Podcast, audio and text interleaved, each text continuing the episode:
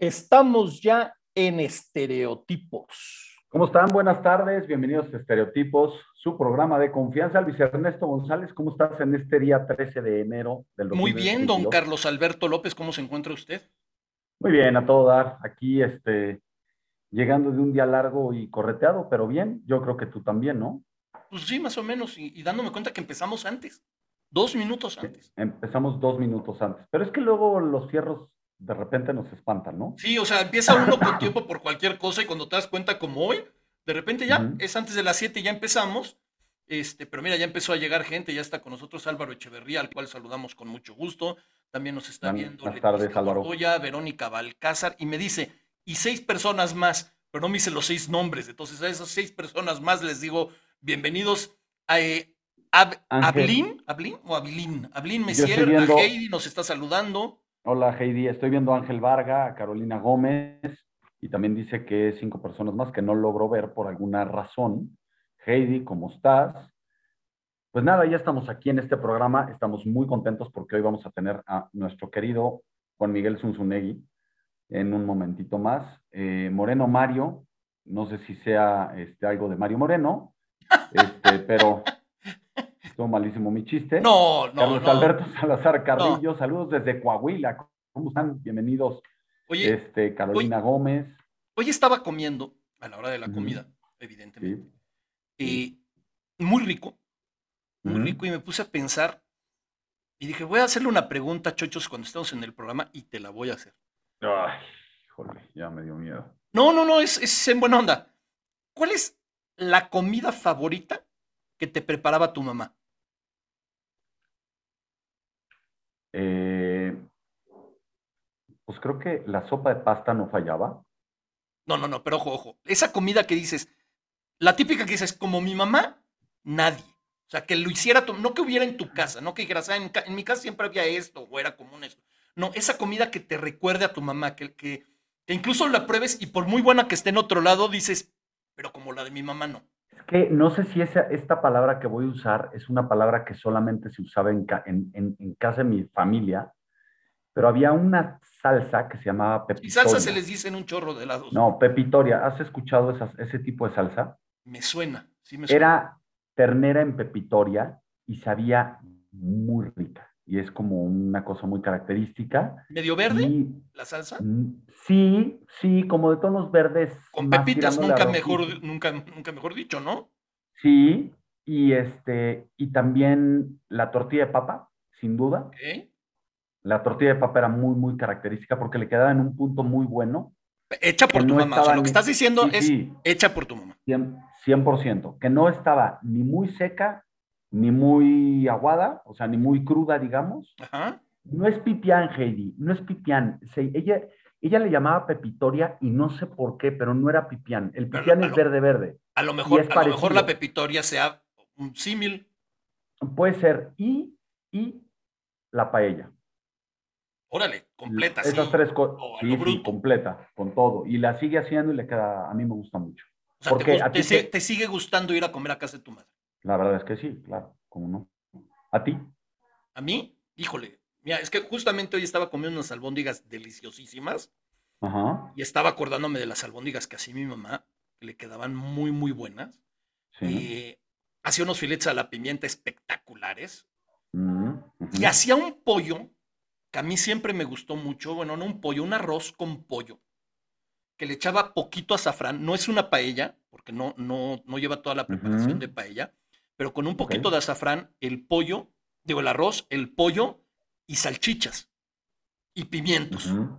Y la me... Y, esta, mira, ¿Como de qué, como de qué origen sería eso? Como... Como de mi mamá.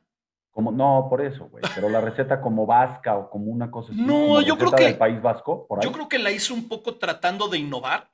O, o, o ah, tratando okay. de, de, Mira, había esto aquí en la cocina, porque, a ver, en, en teoría la paella, la, uh -huh. la valenciana, 100% valenciana, no lleva la cantidad de cosas que se acostumbra no. a echarle en muchos lados, ¿no? Entonces, no, en ese sentido. Complementando, ¿no? Octaviano Vargas, que nos está viendo, por cierto, le mando un súper abrazo a, a Octas, o sea, que es un gran amigo. Dice, a la ver, pepitoria ver, sí. es una forma española de cocinar diferentes uh -huh. platos de carne. Por regla general, los jugos obtenidos de la preparación de las carnes se enriquecen con yema de huevo duro y almendras molidas, de ahí las pepitas, yo creo. Cuando se hace así, el plato recibe el apelativo de pepitoria. ¡Vámonos! Pues me encantaba, vientos. Gracias por esa explicación, Octaviano. Don Octa siempre al pie del cañón me cae. Porque la verdad es que, la verdad es que sí le queda muy bueno. Y Álvaro Echeverría dice, la pepitoria es con almendra y el pipián es con semilla de calabaza. Todos los días se aprende algo nuevo. Yo, la, pues pepitoria es, con almendra, el pipián con semilla de calabaza y sacamos eh, mm, recetas diarias todos los días. Buenas. Ay, Dios mío.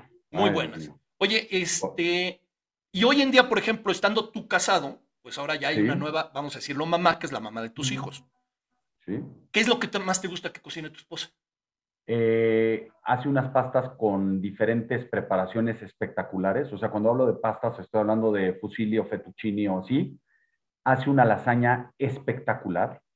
Uy, ayer, ayer, ayer vi una receta verídico de una que se, era lasaña con carne al pastor y papa.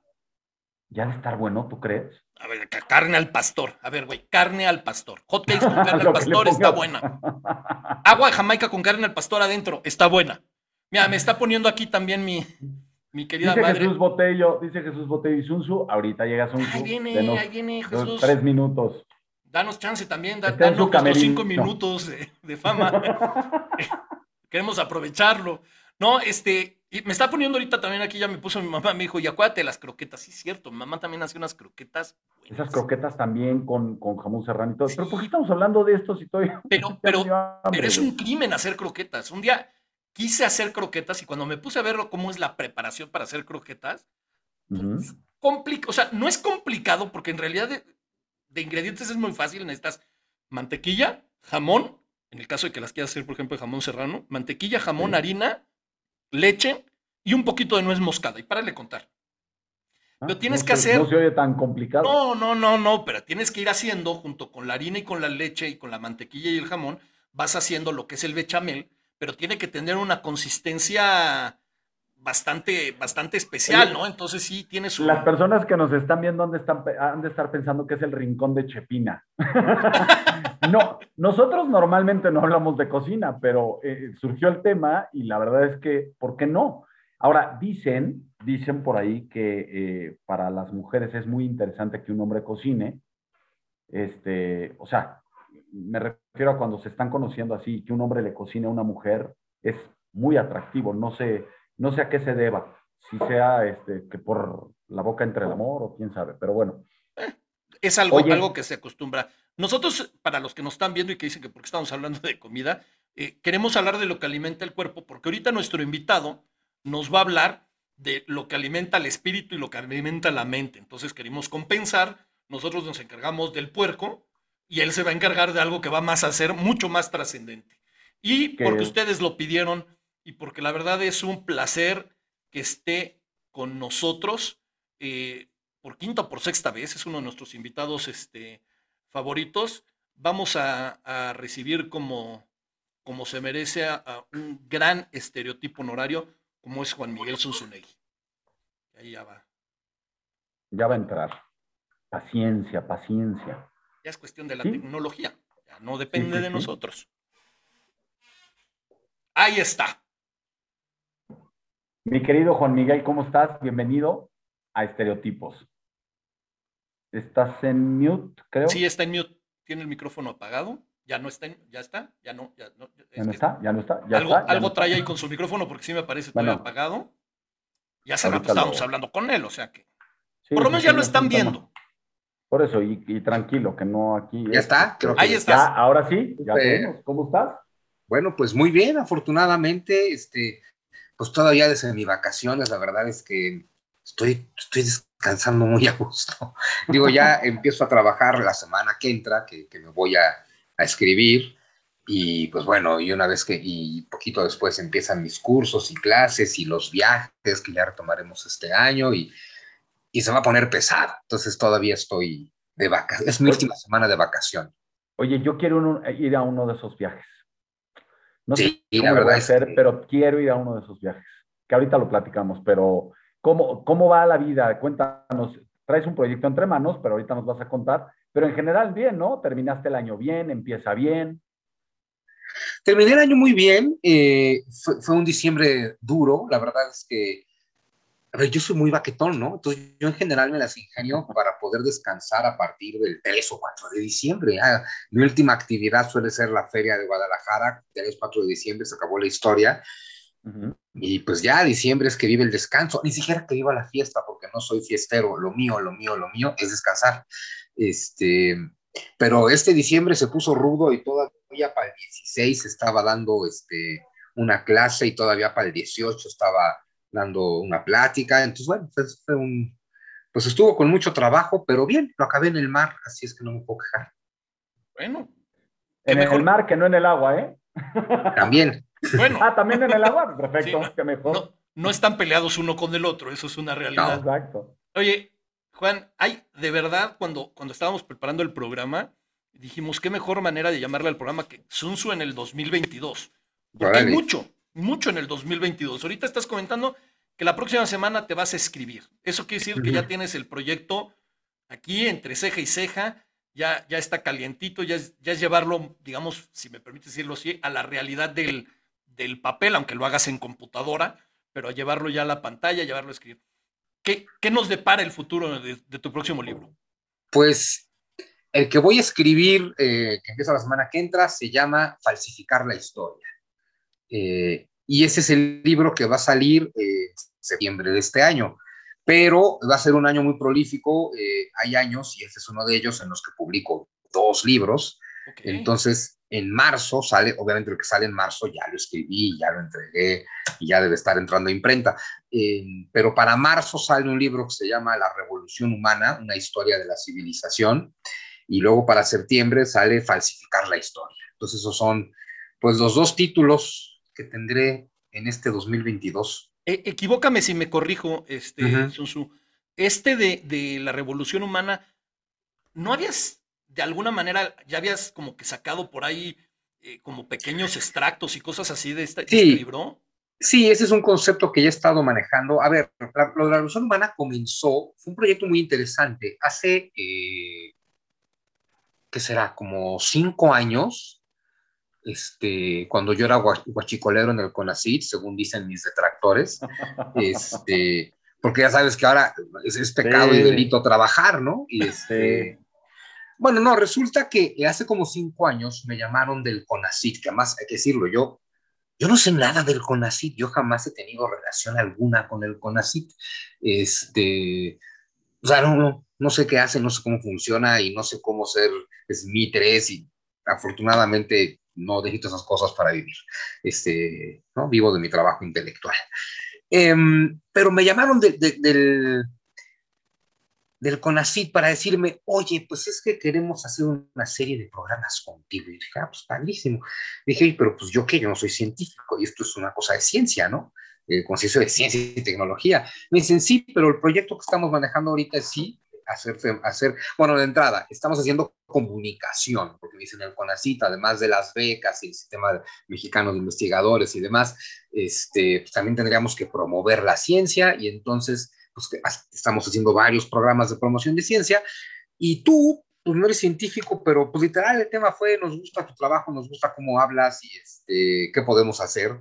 Entonces dije, bueno, pues, las ciencias sociales dicen, también son ciencia, yo, yo, Juan Miguel Zunzunegui, estoy convencido de que eso no es verdad. Las ciencias sociales no son ciencias. No es una ciencia exacta. Pero como así les decimos, pues ese fue el pretexto, ¿no? Pues vamos a hablar de ciencias sociales en el CONACYT. Eh, y entonces justo eh, eh, les generé un proyecto, iba a decir, les vendí un proyecto, bueno, les vendí la idea, porque el proyecto no se los vendí, el proyecto se los regalé, obviamente yo no lo iba a cobrar al CONACYT, ¿no? Y entonces les generé un proyecto de 12 programas que justo titulé La Revolución Humana. Entonces la idea es, vamos a hacer una serie de 12 programas, La Revolución Humana, una historia de la civilización, donde yo eh, te cuento pues toda la historia de la humanidad, así como yo cuento la historia, que justo pues, es con una óptica muy universal y muy incluyente y que integra todo, ¿no? Eh, pues les encantó la idea, hicimos el programa, quedaron muy bonitos los programas, 12 episodios de 28 minutos, eh, en radio, y, este, y dije, pues me gusta este nombre, la revolución humana, me, me, gusta el concepto, porque además ya ven que pues yo mezclo mucho la historia, bueno, historia, religión, filosofía, siempre, ¿no? Eh, un poco literatura y me gusta mucho mezclarlo con ciencia, precisamente. A mí me encanta contar la historia de la ciencia también. Y ya saben que siempre tiene un toque muy místico y muy espiritual. Obviamente la revolución humana acaba siendo eso. Eh, es toda la historia de la humanidad, pero creo que sí, la visión con la que está contada es, es una cosa que no se han encontrado nunca.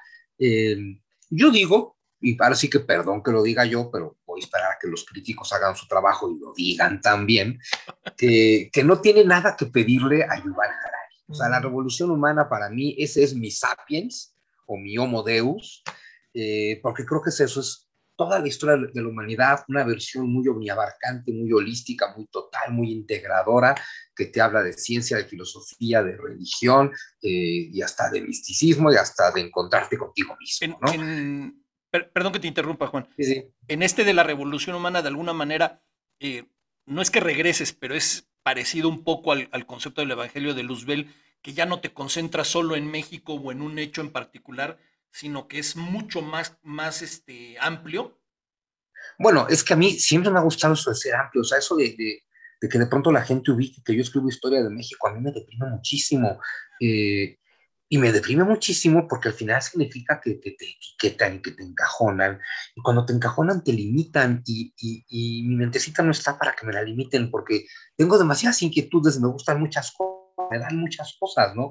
Y entonces, a ver, yo empecé escribiendo historia de México eh, pues por las vicisitudes de la vida o porque así lo quiso el Señor, como quien dice, ¿no? Porque pues fue en el 2010, que era el, bicentenario, el primer bicentenario, entonces hubo un concurso de novela histórica por el bicentenario, y bueno, pues yo le entré al concurso y haber participado en ese concurso, este, en aquel México en el que todavía se apreciaba el talento y se premiaba, este, pues gracias a participar en un concurso empecé mi carrera de escritor. y bueno, pues empecé... ¿eh? Cuando hablas así de México parece historia antigua tristemente, ¿eh? Sí, pues es que es antigua porque hoy en día vivimos en la promoción de la ignorancia de, unas formas abracadabrantes, ¿no? No. Eh, ¿Verdad que no? Pero bueno, entonces, este, pues total que, pues, era obviamente novela histórica de la independencia de México porque es el concurso y yo lo que les vendí era una trilogía, entonces mis primeros tres libros eran la historia de México, afortunadamente fueron un, éxito, les fue muy bien y la editorial pues, me empezó a encargar más cosas, pero pues, a ver, vamos a lo seguro, historia de México. Me tardé cinco años en que me dejaran escribir otra cosa. O sea, mis primeros cinco libros o seis, México, México, México. Hasta que llegó el Evangelio según Luzbel, que a ver, cuando se los entregué, sí me pusieron así cara de what, ¿no? De, ¿y esto qué? Desde el título. Y le dije, pues es mi caprichito, ya me merezco un capricho, ¿no? Después de tanto libro que vende, pues sácame uno aunque no venda. Eh, la maravilla es que ese caprichito del 2016 lleva 10 reimpresiones y se sigue vendiendo todos los años, ¿no? Con lo cual le demostré a la editorial que mis caprichitos, bueno, es mi único caprichito, ha sido mi único caprichito exitoso, pero en fin, le demostré que mis caprichitos pueden llegar a ser exitosos eh, pero sobre todo el tema de, por favor, no sea, que no sea mi editorial y mis editores los primeros que me encajonen y encasillen en la historia de México, porque no, va a haber forma, ¿no? Pero tienes, por eh, ejemplo, ¿cuál es? Es que hay uno, me hago bolas, creo que es el de Locura y Razón. se llama, e, ese también es, es, historia, pero no es de México. Sí, se cuenta desde México. A ver, empecé a hacer trampa, porque claro, a ver, los editores me empezaron a contar, mira, te voy así, la triste realidad del mercado mexicano es que a los mexicanos nos gusta leer sobre México. Y que el mexicano que quiere leer sobre temas mundiales quiere que se lo cuente un autor mundial. Es decir, que el mercado mexicano es limitado y básicamente es, si tú eres mexicano, escríbeme sobre México. ¿Qué te sientes tú mexicano para escribirme sobre Europa, sobre el mundo o sobre Dios? Los mexicanos escriben sobre México. Y pues está de la chingada, pero pues, ¿qué le vamos a hacer? Pero bueno, pues se animaron con el Evangelio según Luzbel y, este, y pues ha sido un exitazo y le va muy bien. Pero, ah, bueno, entonces decía locura y razón. Ah, sí, la trampa que empecé a hacer. Dije, bueno, pues te voy a contar historias que empiecen en México, así parece que sobre México, eh, y luego te cuento lo que se me da la gana. ¿no? Y pues, pues justo, locura y razón es una historia sobre el espionaje en la Primera Guerra Mundial, pero pues te la cuento desde la Revolución Mexicana, ¿no? Este, y bueno, y creo que me quedó una cosa muy linda. Luego eh, me logré escapar otra vez de México eh, con la continuación de Locura y Razón contra Acción y Revolución, que es así, es absolutamente soviética. Y una de las cosas que tengo pendiente escribir es la tercera de esa saga revolucionaria, donde mi personaje, el espía, regrese a México en la época nazi soviética y pues contar toda esa parte de la historia. Pero bueno, entonces estoy un poquito condenado a México eh, en el sentido de los temas literarios, ¿no? Pero pues le voy a seguir buscando. Eh, a ver, ahorita ya he estado muy nacional en el 2010. A ver, el 2017 saqué Maciosar, muy nacional. Luego saqué Tradición y Revolución, pues totalmente ruso. En el 18 saqué el mito de las tres transformaciones, pues es absolutamente nacional, ¿no? Este, saqué Paz en la Guerra de los Sexos, mi mayor fracaso literario, bueno, no literario, no, está muy bonito, mi mayor fracaso de ventas, porque no vendió ni madre. Este, cada que digo que no vendió ni madre, me escribe un chingo de gente para decirme, ah, yo sí lo leí, y entonces digo, me están engañando en la editorial. Los de la editorial estarán o, ya, bien los libros. O ya no se lo pasen en PDF, no sean piratas, ¿no? Exacto, pero, o, o que pex con la piratería, ¿no? Pero te voy a decir una cosa, estás siguiendo un patrón, entonces cada, como cada cuatro o cinco años tienes tu caprichito. Sí, a ver, mira, mis caprichitos fueron el Evangelio según Luzbel, que fue muy, le fue muy bien, Paz en la Guerra de los Sexos, que le fue muy mal, eh, Traición y Revolución, porque al ser una novela en la Revolución Soviética contó como capricho, que le ido bien, bien a secas, pero bien, más de 10.000 ejemplares, ya es bien.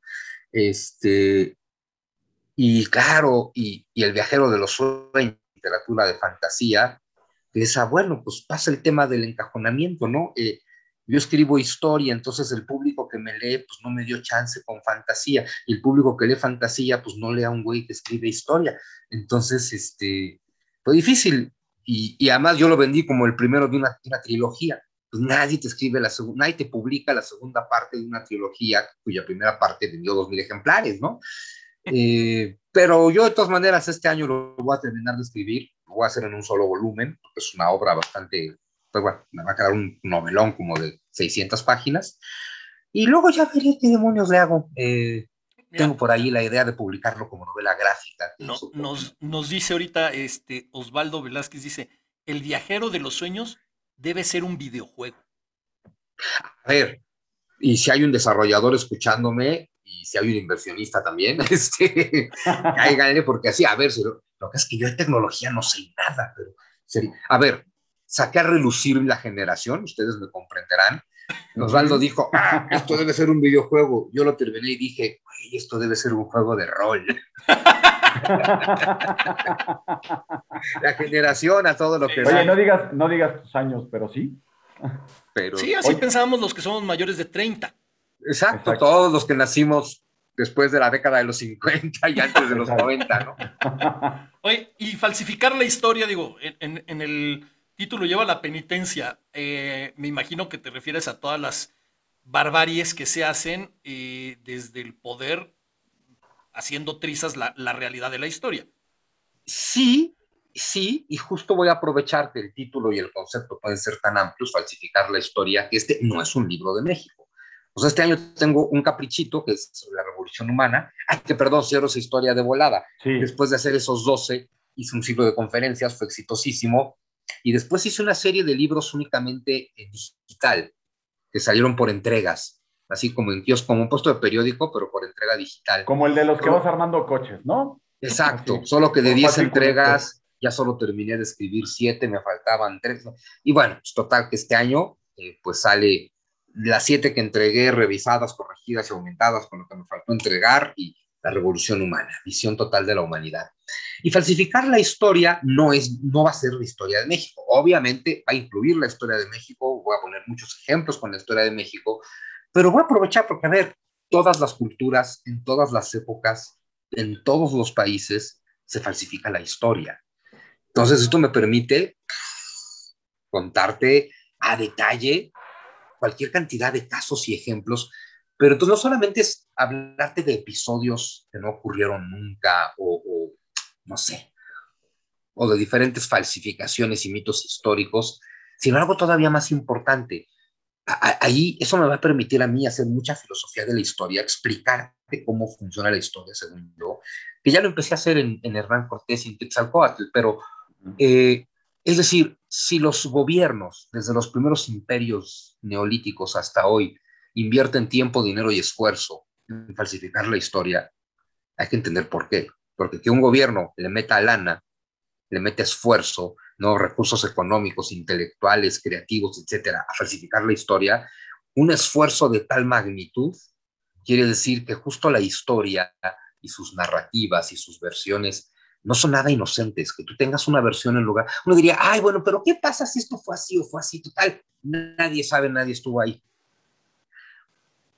la forma en que te cuentan la historia, entonces también se va a meter, muchos, va a meter mucho psicología de las masas en el libro, y, mucha mitología y mucha semiótica, y, en fin, porque la forma en que te cuentan la historia genera arquetipos en tu mente. La forma en que te cuentan tu historia nacional, de cualquier nación, o religiosa, o lo que sea, eh, es como hacerte una mitología. Las mitologías eran eso, formas de formatear tu mente, precisamente, ¿no? Las mitologías trabajan a nivel arquetipos y la mente humana funciona a través de arquetipos. Entendemos el mundo a través de arquetipos. Uno diría, oye, ¿y por qué es tan grave que me digan que la independencia de México, todos sabemos todavía que la consumó Agustín de Iturbide? Este gobierno empieza a decir que la consumó Vicente Guerrero. ¿Por qué es tan grave si fue uno o fue otro?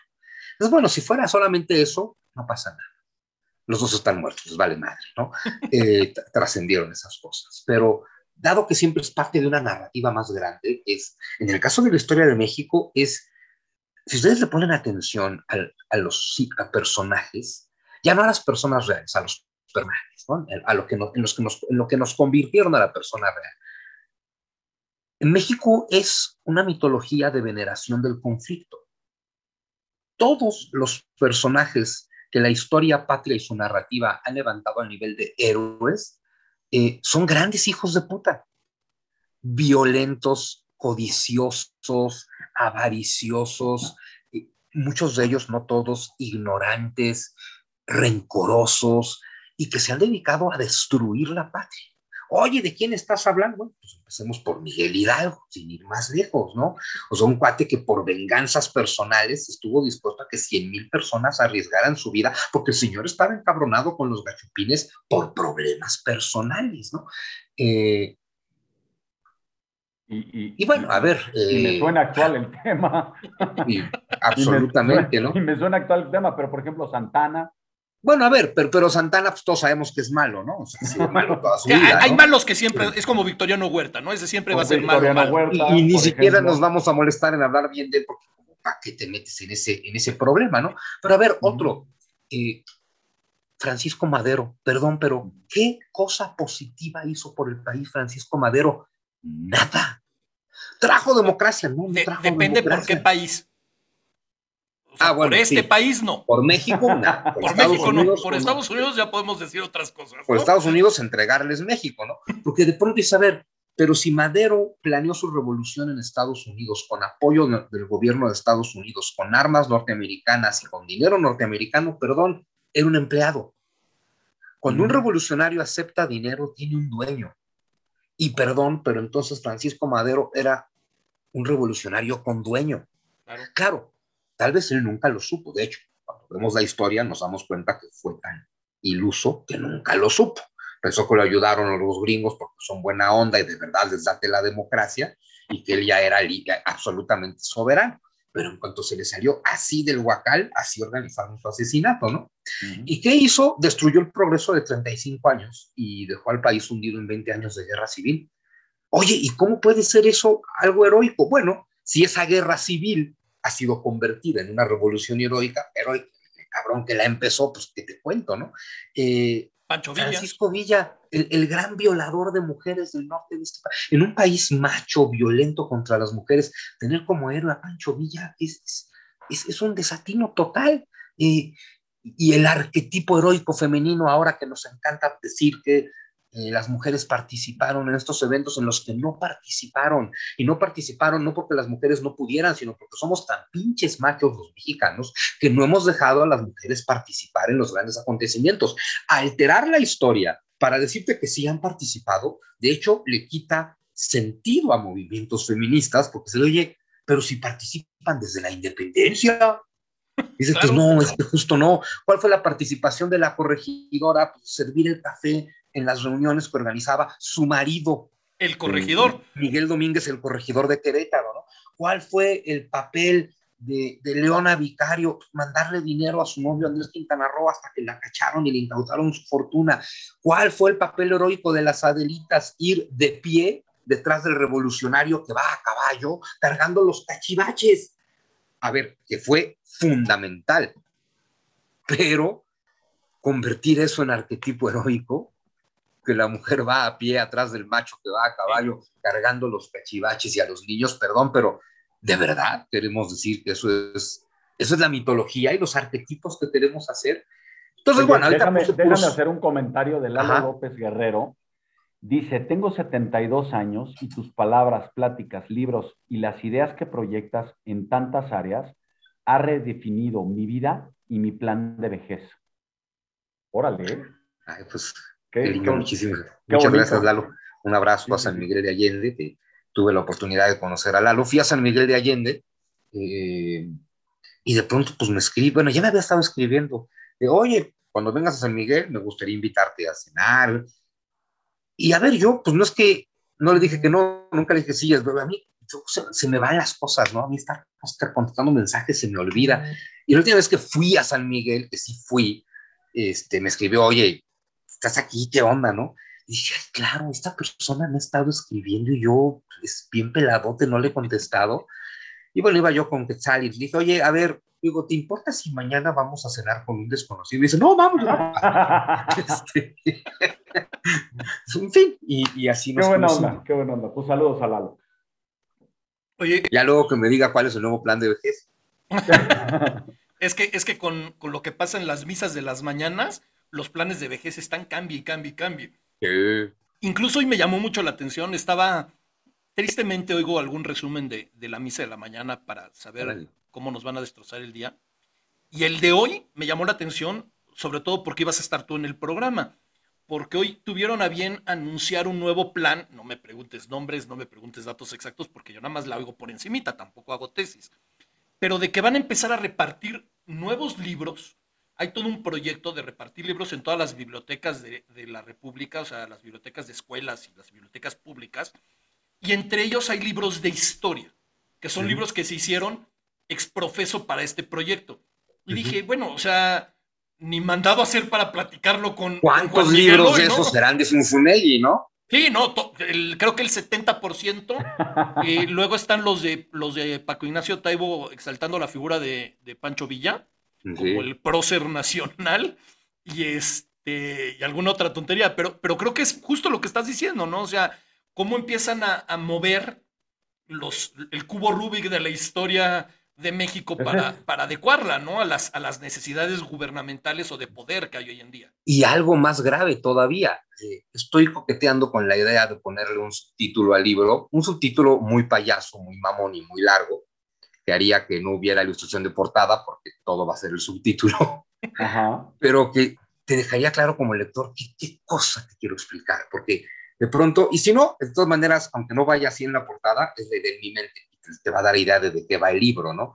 El título completo sería Falsificar la historia, y en letras un poco más pequeñas, para infiltrarse en lo más profundo de tu mente y hacerte un esclavo del poder. Porque para eso se falsifica la historia. Así de poco inocente es el manoseo histórico, porque es bien importante explicar algo.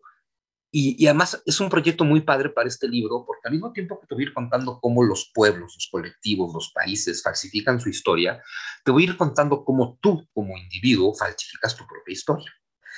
Porque resulta que tu historia, la historia la tienes que construir, ¿no? La historia son hechos del pasado. Nadie conoce los hechos del pasado. Conocemos documentos, en el caso de los colectivos, los países, conocemos documentos del pasado y con base en documentos del pasado, los historiadores hacen narrativas. Esa narrativa no es la realidad, ya es una versión de la realidad. Y dado que los historiadores en casi todos los países han sido pagados por los gobiernos, evidentemente estos historiadores haciendo narrativas, hacen narrativas que justifican a los gobiernos. Hasta ahí es lógico, eso es la razón por la que la humanidad ha, hecho, ha escrito su historia desde siempre, ¿no? No, no es tan grave. Em, Pero a nivel individual haces lo mismo. Tú no te acuerdas de tu pasado. O sea, tú, tío, tú, chochos, cualquiera que nos escuche, ¿qué hicieron hace cuatro días a las cinco de la tarde? ¿Quién sabe? Nadie sabe lo que ha hecho. Tenemos la idea como individuos, pensamos que nosotros somos nuestro pasado, ¿no? que lo que hoy somos es efecto de nuestro pasado. Nuestro pasado es la causa de lo que somos. Y sí y no, porque efectivamente hoy somos efecto del pasado, pero no somos, lo que nosotros somos no es resultado de lo que realmente pasó, es resultado de la historia que nosotros nos contamos. No importa lo que pasó, lo que importa es lo que tú te cuentas. Y entonces, y lo que tú te cuentas lo puedes ver con una visión positiva o con una visión negativa, siendo muy simplistas de momento. Eh, lo que, la historia que tú te cuentas tiene que ver un poco, esto a nivel individual, ¿eh? con lo que recuerdas, que es poco, y tiene mucho más que ver con, y esta es la parte fundamental, con las impresiones emocionales que tú dejaste en los recuerdos. Es decir, lo que a ti te determina no es un hecho del pasado, sino tu reacción emocional a ese hecho. Y lo que determina toda tu historia presente no es el hecho histórico, sino tu interpretación emocional. Desde cómo reaccionas al divorcio de tus padres hasta cómo reaccionas a la conquista de México. Que tú veas en la, en la caída de Tenochtitlan la conquista de México es una narrativa. Que tú veas el nacimiento de México es otra narrativa. Que tú estés encabronado por la conquista, y la mitad de los mexicanos lo están, explica el subtítulo de mi libro, Infiltrarse en lo más profundo de tu mente y hacerte un esclavo del poder. ¿Cómo? Manoseando tus emociones negativas pudriéndote la mente con odio. Porque si tú dices, ¿no? Tú puedes encontrar a alguien hoy que te dice, es que, no sé, vamos a, decir un nombre al azar, Tenochtitlan, como pude haber dicho Juan de las Pelotas, ¿no? Eh, diciendo, es que estamos hasta la madre, hartos de 500 años de injusticias históricas. Y digo, bueno, pero dado que tú no tienes más de cuarenta y tantos años, o los que tengas, obviamente tú no estás harto de 500 años de injusticias porque tú no has padecido 500 años de injusticias. A lo mucho has padecido tu edad de injusticias. Nada más. Los otros 470 años se los estás comprando un discurso histórico que no te pertenece. Si tú te encabronas por cosas, por versiones que te dan de las cosas que ocurrieron en el pasado, perdón, igual que Francisco Madero, también tienes un amo. Tu amo es el que está manoseando tus emociones. La historia usada para manosear emociones es una historia diseñada para esclavizar a los colectivos a través del control de su odio. Em, em, con este, con este planteamiento que haces de, la propia historia, ya no hablemos de la historia mundial o la de un país o una ciudad o una comunidad, sino de una persona, creo que ahí es cuando te das cuenta que tiene más valor el referirse a la, cuando ves un libro, por ejemplo, las memorias y no la autobiografía, ¿no? La autobiografía está, estarías hablando de hechos muy puntuales, ¿no? Nació tal día, entró a la escuela tal año, salió. En cambio, las memorias es lo que yo recuerdo, como yo lo recuerdo y como yo lo interpreto, eso que recuerdo. Sí, o sea, no es lo que pasó, es lo que está en mi mente.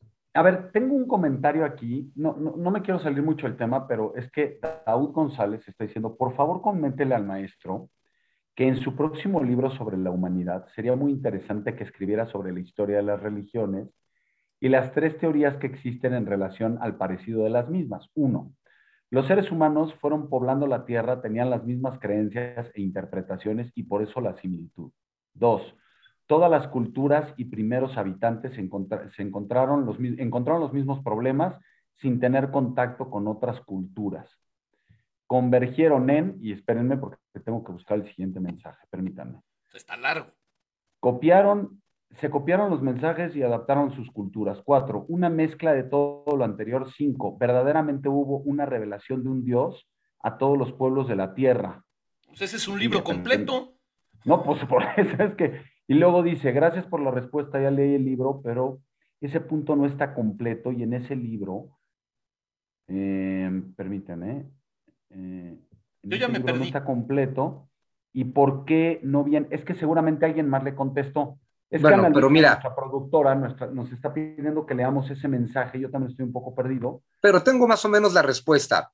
En la Revolución Humana, en la versión que va a salir en marzo, está revisada, corregida, aumentada, terminada, etcétera, tiene mucho esa visión. Mm. Digo, ya no se lo puedo agregar porque el libro ya está entrando en la imprenta, pero afortunadamente sí se fue con eso.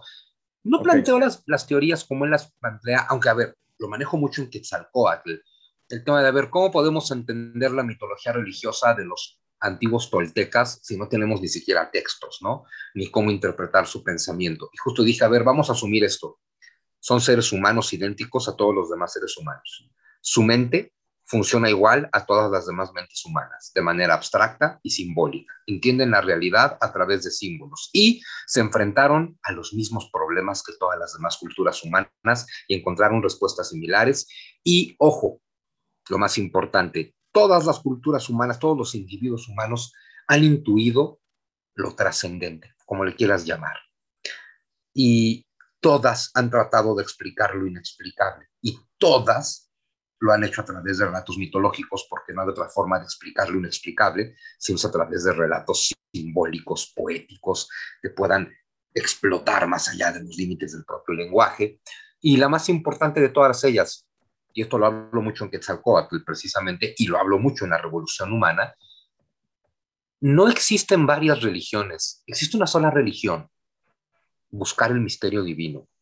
Lo que conocemos como religiones son diferentes relatos que tratan de darte diferentes herramientas simbólicas para acercarte al misterio divino. Pero los hindús y los cristianos están buscando exactamente lo mismo. Le llaman de diferente manera porque eso no tiene nombre, de diferentes formas porque a eso se llega por todos los caminos.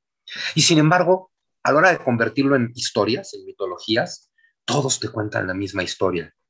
Y eso es porque eso, con mayúscula, ese misterio insondable, existe y se manifiesta. Y, y dado que es el mismo misterio, todos los seres humanos lo captan igual.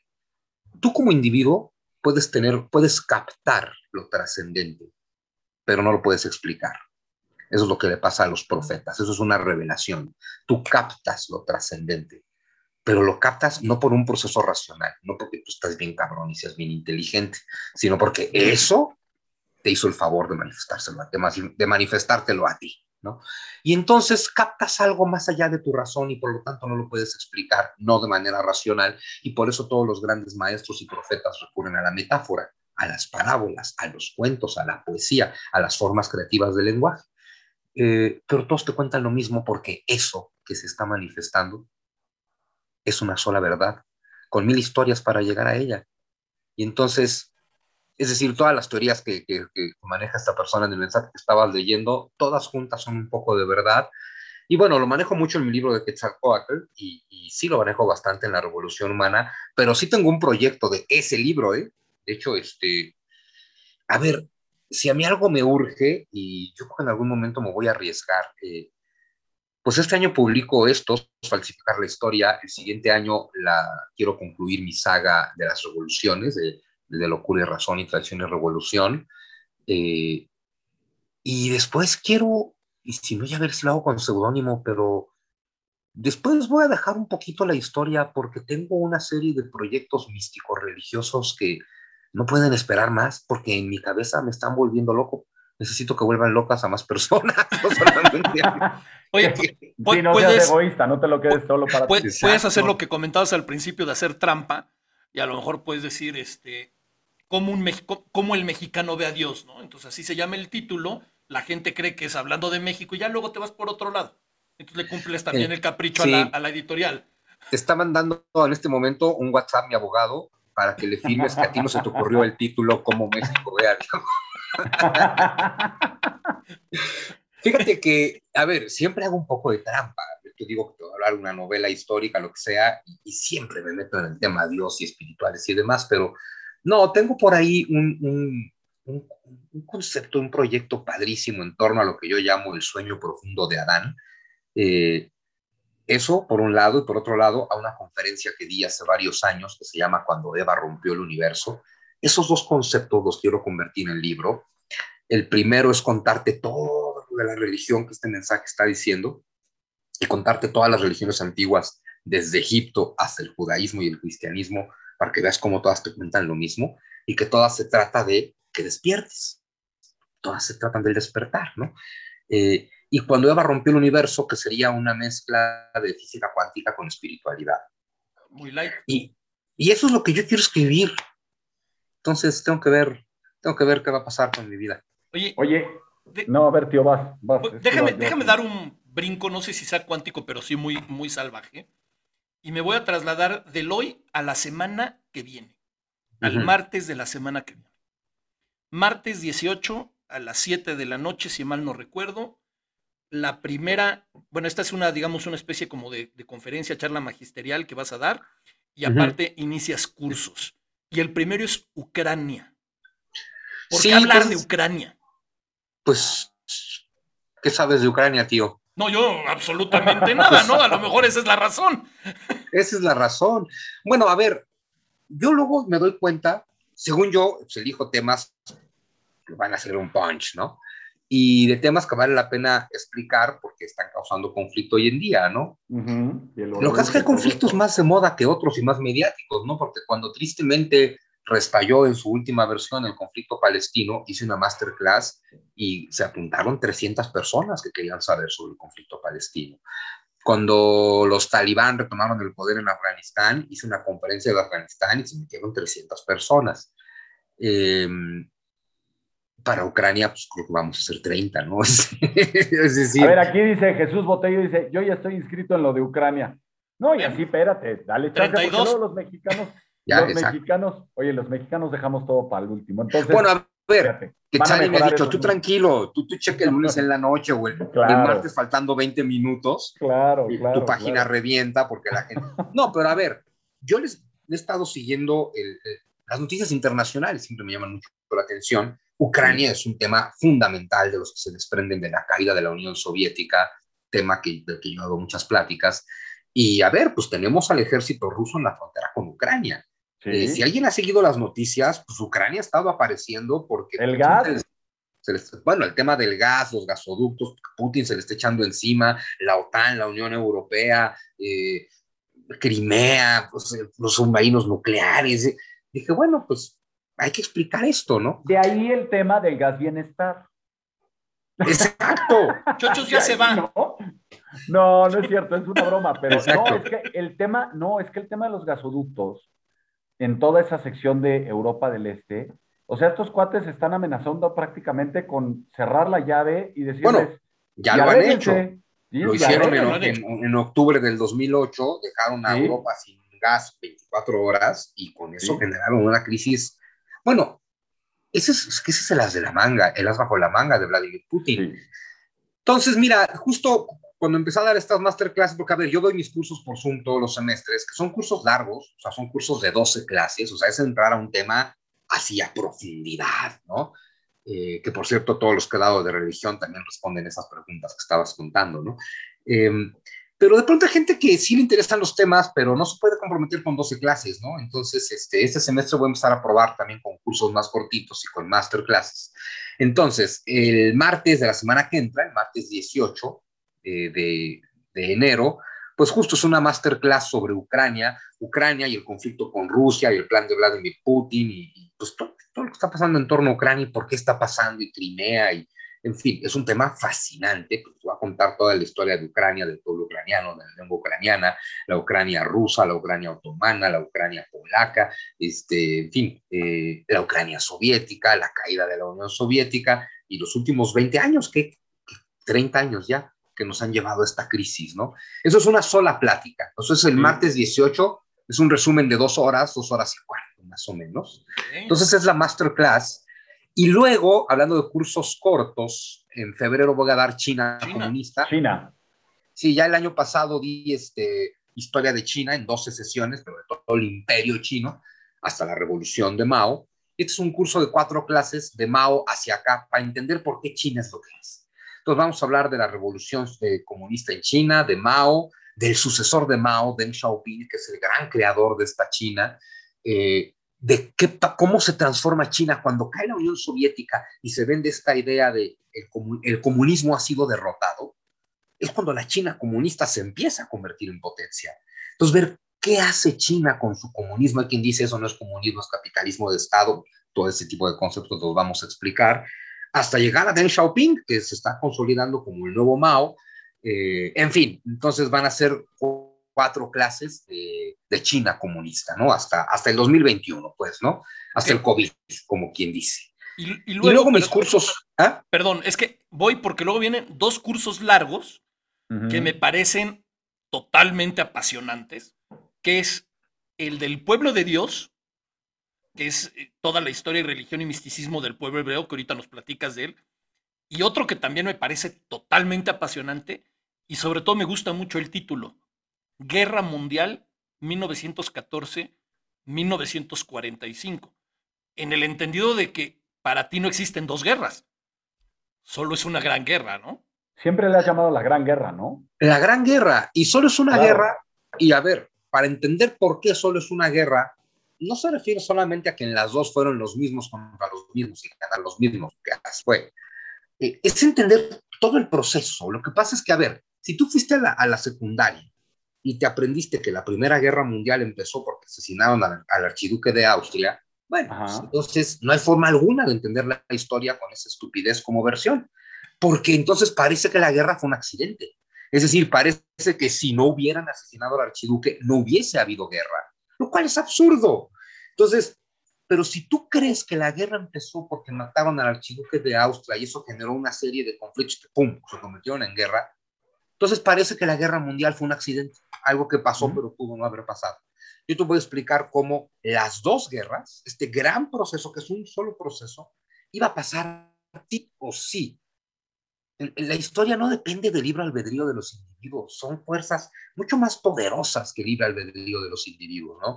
Entonces, es entender que las guerras, este gran proceso de 30 años, le puso fin a un mundo y comenzó con un mundo nuevo, distinto. Entonces, es muy importante entender ese otro mundo. ¿Qué es ese mundo? Que es el mundo de la burguesía, es decir, el mundo de la Revolución Francesa, el mundo de 1789 en adelante a 1914. El mundo construido por la burguesía sobre el mundo monárquico europeo, digamos, ¿no? Eh, y, y, claro, con todo lo que eso implica, que implica la monarquía, el desarrollo de ahí a la democracia y el tema del capitalismo, y entender qué onda, qué es el capitalismo. Si entiendes todo eso, entonces entiendes cómo todas las fuerzas económicas, políticas y sociales, porque claro, es la era de que están cayendo, las, está cayendo el sistema religioso en Europa, está dejando de existir la cristiandad como cultura, como civilización y como parámetro de la vida de la gente. Entonces están surgiendo cualquier sustituto que funcione, como el comunismo, como el nazismo y como todas las ideologías que al final son sustitutos de la religión.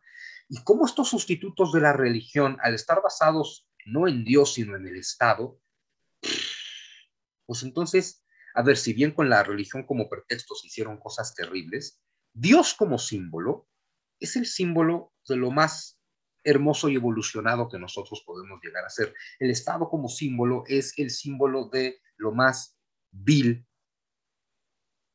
que, que, podemos llegar a ser. Entonces, si lo que te inspira es Dios, a ver, si con Dios que representa lo mejor de nosotros se han inspirado crímenes terribles, perdón, no hay nada que el Estado pueda inspirar. Eh, entonces es muy importante entender cómo se rompe todo ese esquema, más todas las presiones económicas, y cómo eso nos lleva a un periodo de dos guerras, porque es la Primera Guerra Mundial en la que caen todos los imperios del siglo XIX y, ganan los imperios comerciales capitalistas del siglo XX. Es decir, es como la burguesía termina de acabar con la aristocracia, ¿no? al mismo tiempo en el que el proletariado ya se está peleando con la burguesía, que toda la Revolución Francesa y su sistema laico han hecho que caiga la, la, religión y entonces surjan estos sistemas. Por eso, tras la caída de los imperios, que es la Primera Guerra Mundial, viene la era de las ideologías, ¿no? Mussolini, Hitler, eh, los, eh, los, a los nazis y los comunistas. Entender todo ese periodo entre las guerras mundiales y para lo cual una clase completa tendrá que ser de la Guerra Civil Española, porque en ese periodo entre guerras, o sea, a ver, entre Lenin, Stalin, Mussolini, Hitler, Franco, ah, pues entender eso es fascinante y entender por qué y cómo era inevitable que todo ese desmán nos llevara a un reanudamiento de hostilidades, que es a lo que llamamos la Segunda Guerra Mundial, ¿no?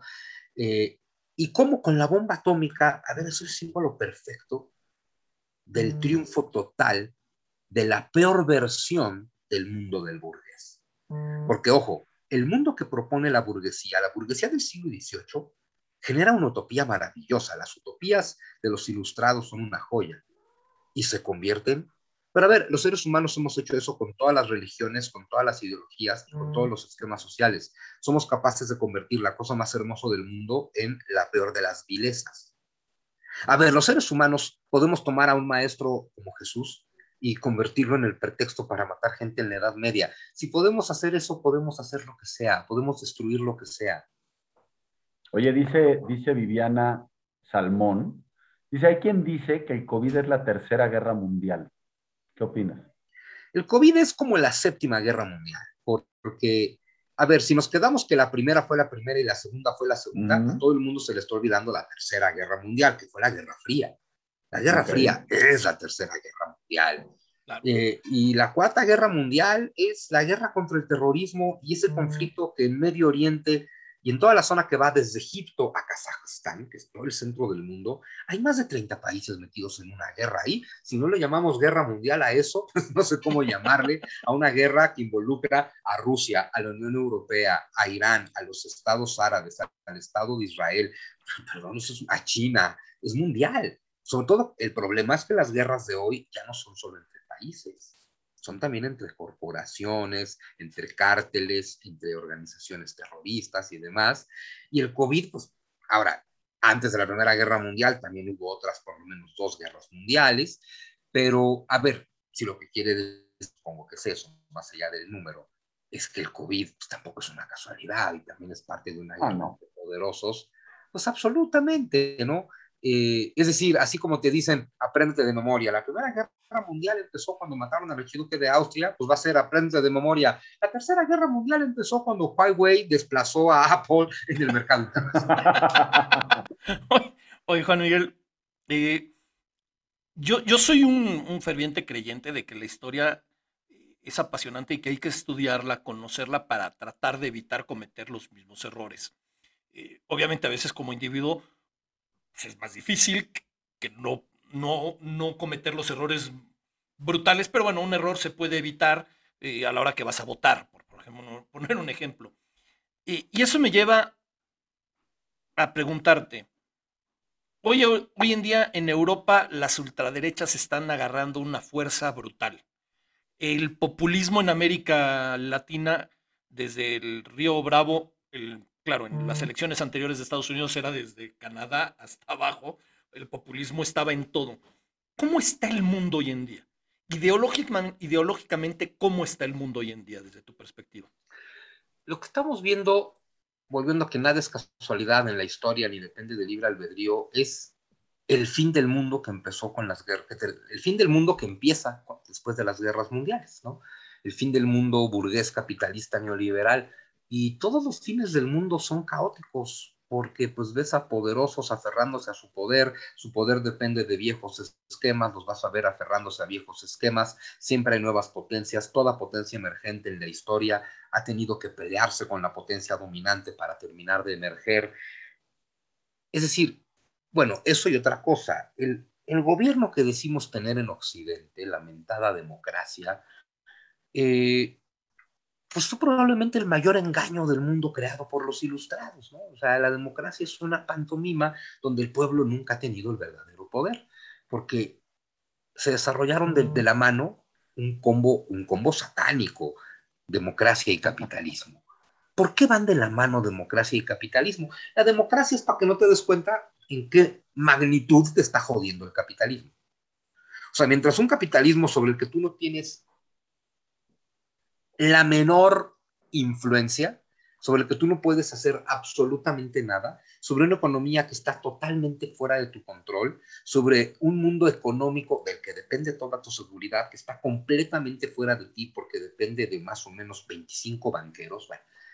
Como tú no puedes hacer nada sobre eso, entonces se te vende la ilusión de que tú puedes elegir al cabrón que te va a gobernar, como si realmente pudieras elegir eso, y como si realmente algo fuera a cambiar dependiendo del cabrón que va a gobernar. Eh, porque eso tampoco va a cambiar, ¿no? Eh, Es decir, la democracia se convirtió de un proyecto muy bonito en una terapia ocupacional que permite, o sea, la democracia sería el poder del pueblo, ¿no? Democracia y capitalismo juntos es como si dijéramos, mira, todo el pueblo humano nos reunimos, nos pusimos de acuerdo en que estamos de acuerdo en que los ricos nos jodan a todos. Pero perdón, el sistema actual no es, eso? otra cosa más que eso. Entonces, si esto es lo que tenemos democrática, a ver, ¿a quién quieren hacer pendejo? Bueno, obviamente a quién, a nosotros, ¿no? Eh, pero, en serio, ¿a quién quieren hacer pendejo? Democracia sería que el pueblo eligió esta madre que gobierna el mundo hoy, lo cual evidentemente no es cierto. Entonces, los ricos y poderosos eligieron este mundo que ellos construyeron y nos dieron democracia para que tuviéramos en qué entretenernos. Eso es básicamente lo que pasa. Sin embargo, la democracia conserva muchas de sus virtudes originales. Bueno, a ver, la democracia como tal no es buena ni mala, evidentemente. Eh, hay democracias funcionales, hay democracias infuncionales, pero ahorita todas están en decadencia, todas se enfrentan a un gran desencanto y el populismo, que da igual si es de izquierda o de derecha, porque el populismo es populismo y porque los extremos son idénticos, ahorita que decías, en Europa está en, de moda la, la, extrema derecha y pues en México también, se llama Morena y son unos nazis.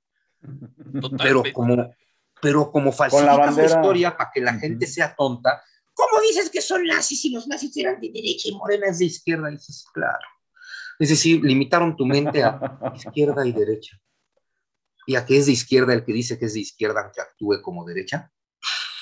Pero en eso estamos ahorita. ¿Qué pasa hoy en día? Que la democracia no puede solucionar nada. Y entonces el político democrático solo tiene dos opciones. O se aferra a ser democrático y por añadidura perder el poder, porque lo va a perder en manos del político demagogo, el que dice, mira, yo ya sé que no se puede resolver nada, pero voy a mentir, porque tú estás muy encabronado y muy frustrado, y entonces yo voy a usar tu encabronamiento y tu frustración para manipular tus emociones y obligarte a que me entregues un poder que lo voy a usar para mi beneficio porque tengo tanto miedo como tú en este pinche mundo tan jodido, pero no tengo ni pretendo tener ninguna respuesta, solo sé encauzar bien tus odios. Entonces, la democracia original tenía virtudes. La más bonita de esas virtudes es que en la democracia cabemos todos. Es decir, si se entiende por democracia, ojo, democracia no es que la mayor, es que en México que somos gandallas, pensamos, democracia significa que si yo estoy del lado de la mayoría, te puedo chingar. No, mira, democracia significa que el 100% del pueblo es titular de la soberanía. A ver, la frase que acabo de decir no la entiende un chairo, entonces pues ya desde ahí está. El pueblo en su totalidad es el dueño de la soberanía. Eso significa democracia. Si yo estoy en un grupo que tuvo el 20% de los votos, o el 60 o el 2, sigo siendo parte del pueblo que es propietario de la soberanía. La soberanía no es propiedad de 30 millones que votaron por don Andrés. La soberanía no es propiedad del 51%, es propiedad de todos. Las mayorías que votan eligen cómo se va a manifestar esa soberanía. Eso que ni qué. Y ahí sí, tuvimos, esa es la democracia, ¿no? Y entonces, eh, la democracia te dice, ya que todos somos dueños de la soberanía, tus ideas son tan respetables como las mías. Lo que tú quieras creer, lo que tú quieras decir, lo que tú quieras publicar, lo que tú quieras escribir, lo que tú quieras expresar, la religión que tú quieras tener, la ideología que quieras tener, todo se vale porque tú eres dueño de la soberanía. ¿Qué estamos viendo hoy? Que en aras de la... A ver, democracia es, yo tengo a la mayoría, los demás se joden porque los demás están mal y entonces ya no caben todas las ideas. Se promueve, es lo que pasa con toda ideología, que es idéntica a una religión, es no, a ver, solo hay un conjunto de ideas correctas e intrínsecamente buenas, que son las mías, y como yo soy intrínsecamente bueno, entonces toda idea que me contradiga y todo aquel que la sostenga es intrínsecamente malo. Se acabó la democracia, porque en este momento hay ideas correctas e ideas incorrectas.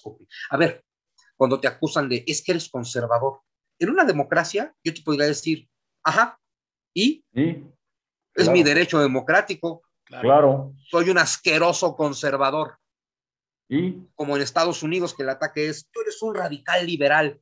Dicen, ajá, y en esta democracia tengo derecho de ser. En una democracia tienes derecho de ser un asqueroso conservador y de ahí hasta un radical liberal. En una democracia tienes derecho de ser desde un marxista revolucionario hasta un católico ultracreyente. claro. Tienes derecho a todo. Eso, claro, puede ser muy caótico si no se administra bien, eso es lo que ha pasado en México, pero esa es la gran cosa de la democracia, que entonces te tiene que entregar sí o sí todas las libertades porque todas te pertenecen como soberano que eres, como dueño que eres de la soberanía. Lo que tenemos hoy con el neopopulismo es que, a ver, solo hay que ver los discursos de Hitler, perdón, son idénticos a los de don Andrés, sus estrategias son idénticas y es, hay un nuevo parámetro de la moral, la moral ya no depende de una ética racional, mm. filosófica, manden a Kant a chingar a su madre, el parámetro de la moral soy yo. Yo soy el parámetro de la moral. Si yo hago algo, ese algo es bueno, aunque sea malo si lo hacen todos los demás, porque yo soy intrínsecamente bueno. Eso que la gente de más izquierda le critica a la iglesia, ay, si la iglesia asume que el dinero del narco, si lo tocan ellos, se purifica, bueno, es lo que la izquierda piensa de don Andrés. ¿Mm? Esa es la ceguera ideológica la incapacidad de no ver en ti, tu movimiento y tu líder los mismos efectos que sí ves en el movimiento y el líder y los otros, ¿no? Entonces, lo que estamos viendo en resumen es, imagínate que tú tienes una crisis. Y entonces yo, pueblo, que voté por ti, gobernante, te volteo a ver a ti y te digo, oye, güey, solucioname la crisis, ¿no? Si tú fueras sincero conmigo, me tendrías que decir, mira, pueblo, la verdad es que yo no puedo arreglar esta crisis porque la economía no depende del gobierno depende de un sistema bancario financiero que no tengo ningún control. Pero entonces yo te diría, pues, chingue tu madre, ¿por qué me gobiernas tú? ¿Por qué te pago mis impuestos? Pues deja voy directamente con el banquero, ¿no? Entonces el político, cuando yo le digo, oye, solucioname la crisis, mira, como no la puedes solucionar, lo que te dice es, es como si te dijera, mira, no te puedo solucionar la crisis, pero te puedo señalar culpables y ofrecer esperanzas.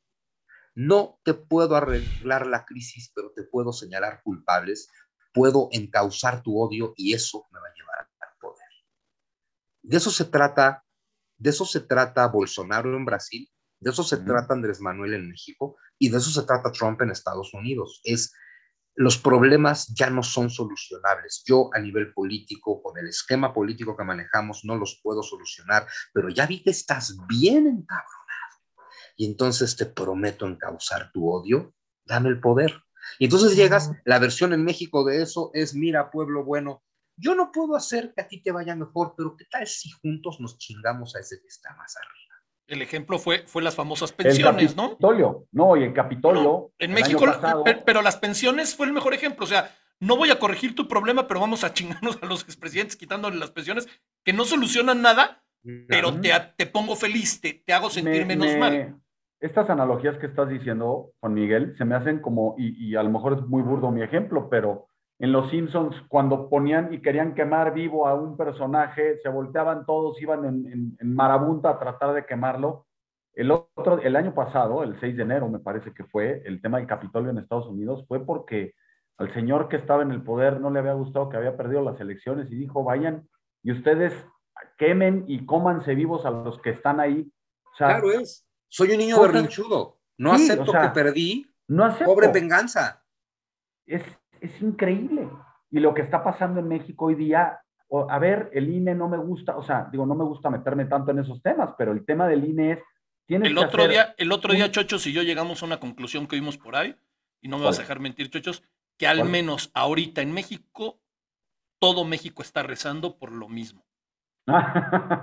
O sea, desde que se enteraron que Andrés Manuel tiene COVID, todo México está rezando. No todos por lo mismo, pero todos están rezando. O sea, unos piden una cosa, otros piden otra, pero todos están rezando. No, pero el punto, el punto de la revocación de mandato, voy a cambiar un poco de tema, es lo mismo. O sea, yo quiero que tú, no hay necesidad, pero quiero que tú reafirmes que, que quieres que yo esté en el poder.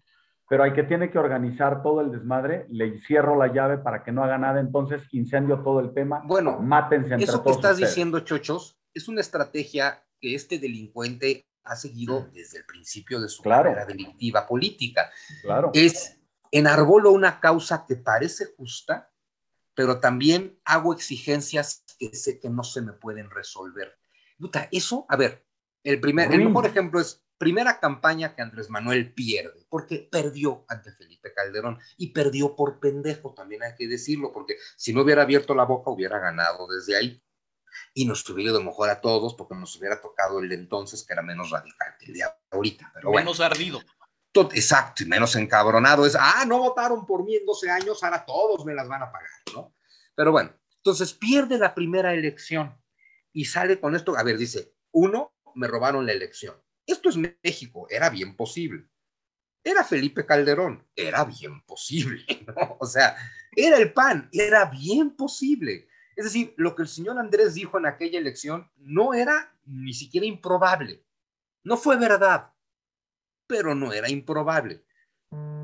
Eh, acusar de fraude electoral en este país pues, es muy heroico. Entonces, hasta ahí dices, mira, el señor Andrés Manuel, su causa es justa. Y la verdad es que por esta diferencia de, de menos de medio punto porcentual, sí parece que su exigencia es lo más lógico oye, vamos a volver a contar todos los votos, porque estamos hablando de la presidencia, no es cualquier cosa, la diferencia son decenas de miles de votos, neta hay que volver a contar. Ahora, ¿cuál es el tema? En aquel entonces, da igual por qué, en aquel entonces la ley electoral prohibía volver a contar, bueno, más no lo prohibía, no tenía contemplado y por lo tanto no podía hacerlo, contar voto por voto. Entonces, la ley electoral no podía dar voto por voto de ninguna forma y Andrés Manuel lo sabía. Entonces es, me envuelvo en una bandera que es muy justa. Y luego exijo algo que sé que no me van a cumplir, y entonces parece que tengo razón, porque entonces yo digo, quiero voto por voto y casilla por casilla, sabiendo que no me lo pueden dar. Entonces, cada día que no me lo den, yo digo, claro, porque son unos ladrones. Claro. Claro, el pendejo fue Calderón. Porque un poquito más de inteligente, sus asesores, más que él, sus asesores políticos en campaña, era para que él se trepara también a eso. A sabiendas de que no se podían contar. Imagínate que Calderón hubiera dicho, ¿saben qué? No quiero que mi triunfo esté empañado. Vamos a volver a contar todos los votos. ¿Vamos a contar? Y entonces a Calderón le dicen, no, señor, es que no se haga, usted lo sabe, eso no se puede. Pero bueno, cayó en la trampa de Andrés Manuel, como hemos estado cayendo los últimos Tramposísimo este bro. Fíjate, cuando perdió su segunda elección, cuando perdió contra, contra Peña Nieto, sí, contra Peña Nieto, lo que sea, Sí, no manches. Es como si el Bayern pierde contra el Tijuana. Exacto. Yo creo que por eso don Andrés sigue cabronado, o sea, perdió con Pero bueno, cuando perdió con Peña Nieto, ojo, en esos, después del pleito que él, que él armó del voto por voto, casilla por casilla, se cambió la ley electoral en el periodo de Calderón.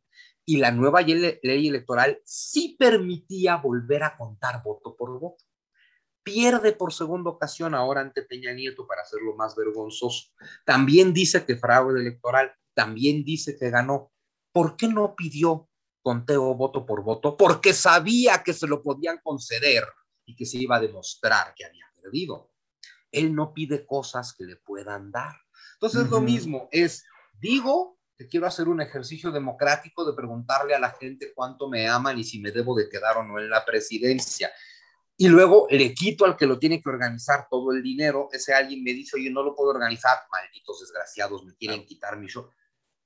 Todo está mandado a hacer por él. No, no, Pero al final, vean, y por eso niños no deben de bulear a sus compañeritos en la escuela, pueden llegar a la presidencia. Es, es que Andrés Manuel pide casi lo mismo que en, en la canción de la Bartola, ¿no? O sea, da dos pesos pero pide que paguen el, teléfono, la, luz, la, renta, y todavía si sobra algo para su chupe, ¿no? Para el gasto. Y el este, Oye, Juan, ahorita que estabas planteando esta, esta idea de una democracia, eh, que no es, bueno, o sea, es algo parecido a una democracia, de cómo se están manejando eh, las verdades absolutas contra las, la realidad y cómo mi verdad es la única que es buena y todo lo demás me, orillo a preguntarte algo que creo que no te hemos preguntado en las veces que has estado con nosotros. ¿Qué opinas del políticamente correcto?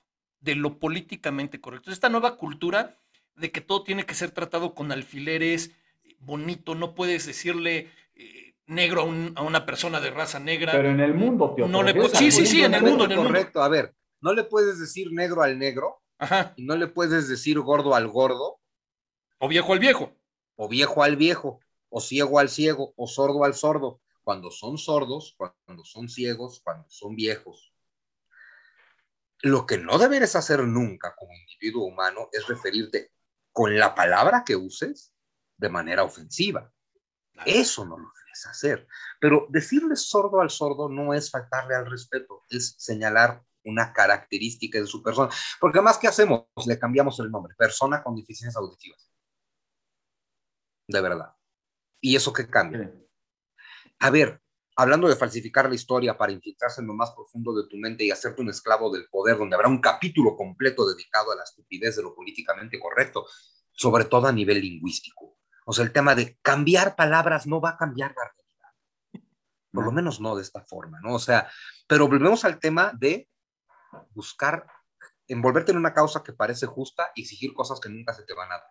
Porque entonces somos feministas, vamos a exigir sustituir la A y la O por X, por arrobas o por S. O por ella. Eso va a hacer que la, que, la mitad conservadora de la sociedad en todo el planeta, porque hay que decirlo, la mitad de la humanidad es conservadora. Eh, eso va a hacer que la mitad conservadora y sus instituciones, encabezados por la RAE, por supuesto, por la Real Academia, digan no. Entonces las feministas ya tienen un pleito que no van a soltar nunca porque el pleito nunca lo van a ganar. Y parece que tienen una causa tan, tan, tan cabrona que es irresoluble. Y esa batalla es terrible. Cuando es, va, perfecto, ¿sabes qué? Tienen razón. El lenguaje es machista. Mañana cambiamos todas las as y las os por arrobas. ¿Qué cambió? Nada. Pero tienes a la gente peleando batallas que no deben ser peleadas, porque cambiar nombre a las cosas no sirve para nada. Ahora, se quieren poner muy progres de no, es que hay que hablar con lenguaje inclusivo, inclusivo, incluyente, inclusive, me da igual. Hay que hablar con lenguaje incluyente. Perfecto, let's talk in English. Claro. Vamos a hablar en inglés, es bien incluyente. ¿Por qué? Porque el género está en el pronombre y no en el adjetivo y en el sustantivo. Ya estuvo. Nada tiene género en inglés. Nada. Entonces, si son tan progres, vamos a, vamos a aprovechar que hay un lenguaje que ya se perfila como universal y vamos todos a aprender inglés y vamos a comunicarnos en inglés donde nada tiene género, donde el coche no es niño y donde la flor no es niña, donde el sol no es hombre y la luna no es mujer. El, el, ahorita que dices Creo que, creo que todo se resume maravillosamente en lo que dijiste al principio, ¿no? Da igual la palabra. O sea, yo, yo tengo un gran amigo que es negro y él a sí mismo se dice negro. Y yo creo que lo puedo ofender diciéndole mi querido chocolate, por poner un ejemplo. Cuando la ah. palabra chocolate no es ofensiva per se, es el uso que se le da a la palabra, ¿no? ahorita que decías que el coche es, es más yo me acuerdo uno de mis sobrinos cuando iba a nacer su hermano, menor obviamente, le preguntaron cómo quieres que se llame y dijo que quería que se llamara coche. Y le dijeron, ¿y si es niña? Dijo, camioneta. Era muy simple, o sea. Pero es que, porque no había ofensa en las palabras. No había, no había dolo en, las palabras. Y no hay ofensa en el lenguaje, hay ofensa en la intención. Eh, a ver, yo tengo una tía que es ciega. Y yo digo que mi tía es ciega porque ella dice que es ciega, ¿no? Me acuerdo una vez, hace muchos años, además hace muchos años, cuando apenas empezaba esta moda y estamos en un restaurante y se acerca el mesero y no sabía, dice, ah, sí, bueno, es que, bueno, tenemos una opción de menú en audio para las personas y se queda así como que, ¿cómo le digo, no? con discapacidad visual. Y mi tía se muere de la risa, se voltea y le dice, no me esté jodiendo, yo no tengo discapacidad visual, yo estoy ciega. o sea, no de verdad, es completo. No me esté jodiendo, estoy ciega, se acabó la historia.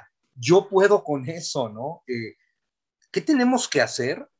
Desarrollar un esquema que nos haga respetar a todo el mundo.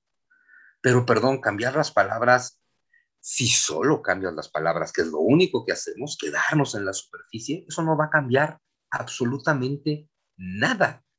Es como cambiar la historia dentro de lo políticamente correcto. Ah, vamos a cambiarle de nombre a todas las calles, pues se llamen como este güey que ahora ya es malo en la historia.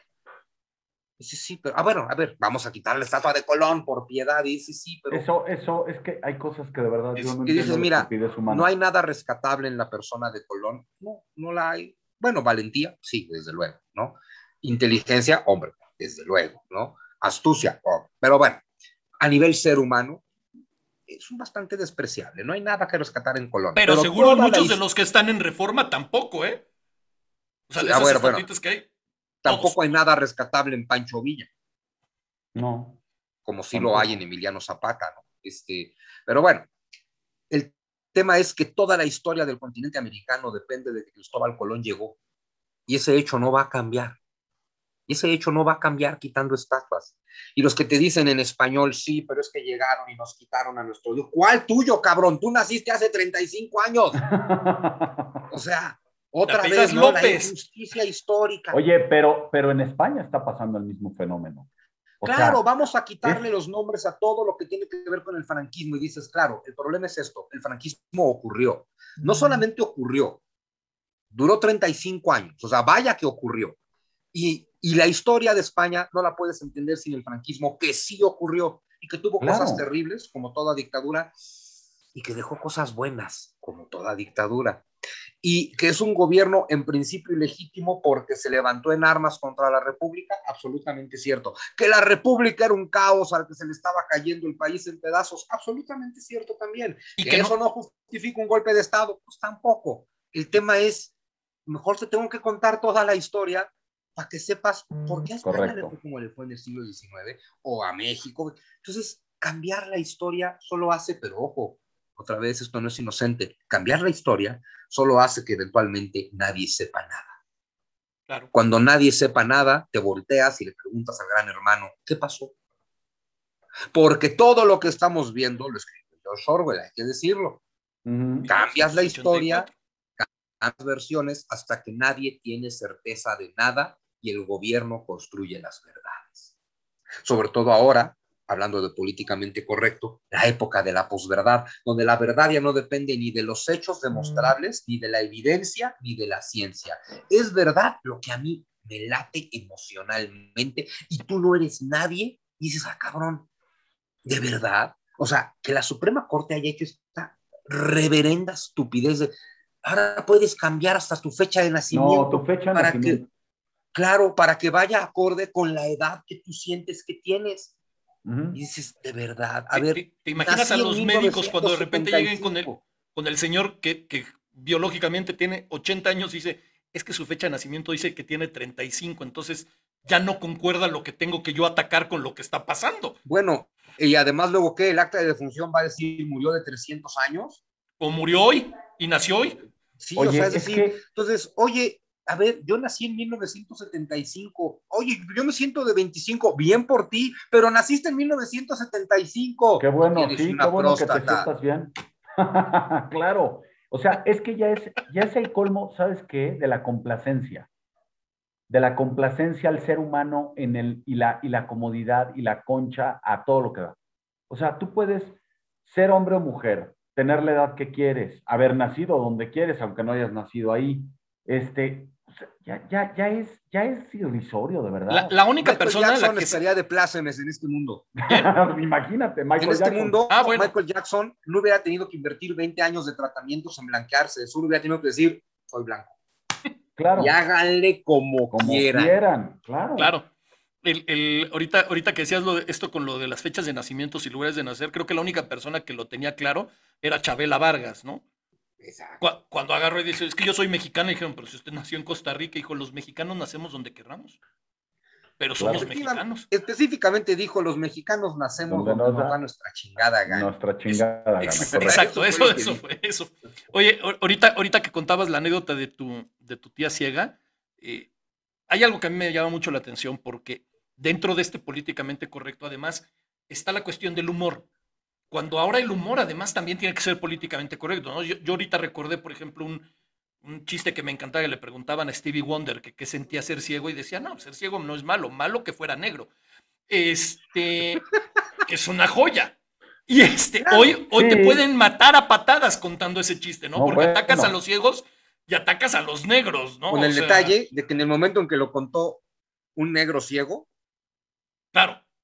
Además. perdón, estoy aceptando mi realidad para yo que veo la vida con optimismo y alegría, hacer un comentario alegre. Sí, y, y, y te digo, Ver es un decir. me vino también a la mente, yo tu- tuve un tío, y digo tuve porque se murió, este, que por diabetes le cortaron las piernas. Y, este, y una vez en un restaurante llegó el mesero y dijo, ¿le hace falta algo al señor? Y dijo, sí, las piernas. Este, el mesero no sabía dónde meterse. Pobre mesero. Sí, pobre mesero, Sí. evidentemente. A mí Se me de hizo... lanza tu tío. Puta, él, eh, pero a lo que voy es, Pero seguro se divirtió mucho. no, bueno, genial, claro que se la pasó. Tenía aceptada su realidad. Pero, pero tan bonito que es el humor, porque aparte el humor a veces también te sirve para sacar lo que traes dentro. Más bien no, no a veces, siempre. Y ahora el, el humor lo tienes casi, casi dentro de poco vas a tener que contar un chiste diciendo, era un señor de clase media heterosexual, de, de, de este caucásico, y para cuando acabes de describir a la persona Ya correcta, ya el chiste ya no tiene cinto- este sentido, ¿no? O sea, ¿qué vamos a hacer con todos los chistes de iban un mexicano, un gringo y un alemán? Ah, no contar. Claro. Ya no se va a poder. Oye, Juan Miguel, Pero todo, oye, tío, nada más déjame redondear todo lo que estamos diciendo. Todo lo que estamos diciendo tiene mucho sentido con lo que vas a escribir. 100%. Absolutamente. Bueno, lo traigo mucho en la mente, por eso también hemos estado hablando de ello, ¿no? Pero, Claro, claro. porque a ver, y, y no sé cuánta gente nos está escuchando y qué opiniones tengan al respecto, pero muy importante entender, ¿no? Que nada de lo que se ha dicho hasta este momento, eh, bueno, espero que ustedes dos no, yo desde luego no, es que entender esto, nada es dicho con falta de respeto, pero Pero, a ver, la mente humana es, es el misterio más fascinante de la existencia, precisamente por su capacidad ilimitada de crear. Y no nos damos cuenta cómo solo estamos limitando la capacidad creadora de la mente humana. Yo quiero pensar que esto es un resbalón en la historia social de la humanidad. La sociedad, la humanidad está muy dolida la humanidad está muy atemorizada. Y eso es obvio. Este mundo es muy atemorizante. Y entonces buscamos cualquier cosa que nos ayude a sentir un poco menos de temor. Ojalá que no tardemos en darnos cuenta cómo estamos siendo engañados, porque el temor no se nos va a quitar cambiando la historia, ni cambiándole el nombre a las cosas, ni cambiando las palabras, ni cambiándole su significado. Va, en nuestro mundo va a cambiar cuando nosotros seamos capaces de hacerlo cambiar en el nivel emocional, porque el nivel que te duele como ser humano es el emocional. Entonces, lo que tenemos que hacer es comprendernos como seres emocionales que somos y tratarnos entre nosotros como seres emocionales que somos. Y hay solamente dos emociones en la psique humana, el amor y el miedo. El miedo genera mucho odio, el miedo genera mucho dolor. Y la otra es el amor y no tienes puntos en medio. Ya lo decía Yoda. Exacto. Y como no tienes puntos en medio y el odio solo te va a llevar a sufrir, la Sí. única opción que te queda en la vida es ser completamente amoroso, porque no puedes ser un poquito amoroso. No te queda más opción que ser 100% amoroso. No te queda más opción que ser absolutamente entregado al amor, lo cual significa vivir absolutamente entregado a la renuncia. Y el día que vivas amorosamente entregado a la renuncia, te va a valer madre el nombre de las cosas, el significado de las palabras y quién chingados está en el poder. Porque entonces vas a transformar el mundo. No hay un solo maestro espiritual de la humanidad que no lo haya dicho. Ya vamos a entenderlo. Hay que transformar el universo emocional. Y lo transformas transformándote tú, no transformando a los otros. Y la única transformación que estás necesitando es el vaciamiento total de tu ego para poder entregarte amorosamente a lo que sea y no volver a sufrir nunca. Es bien pinche fácil vivir. Totalmente. Oye, Pues, siempre, de- siempre que hablamos de esto, espérame, tío, rápido, para cerrar. Siempre que hablamos de este tema, me acuerdo de la película de Wally, donde la humanidad es, es una película que a mí de verdad me, me gusta mucho, porque ahí te das cuenta en lo que los, o sea, en, en esa visión de esa película, en lo que se convierte la especie. En una Cómoda. humanidad gorda y estúpida. Qué bueno que todavía no pasa. Cómoda. No, no, cómodo, este, sin, sin ninguna obligación, todo es Y no, muy mal. Bendito sea Dios que no es un futuro muy lejano. Ojalá Sí, nunca no, lleguemos qué ahí. bueno. Oye, Qué bueno quiero- que es quiero- una caricatura, güey. Quiero leer, Sí. hay cualquier cantidad de mensajes y ofrezco una disculpa a toda la gente que nos está escribiendo y se los agradecemos, pero no puedo dejar de leer el, el comentario que hace Berto Cárdenas. Dice, yo soy signo cáncer mi ascendente, mi ascendente es cáncer y mi diagnóstico también. Ay, Eberto, que busqué para saberlo. Digo que, perdón que me reí, pero lo dijiste con mucha gracia. No, no, no, y, así lo hizo, porque era justo y cuando... es por lo mismo. Es y de, verdad, Eberto, creo que el primer paso para curarte lo haces teniendo esa actitud. Claro. Es que exacto. Claro. Exacto, no hay de otra.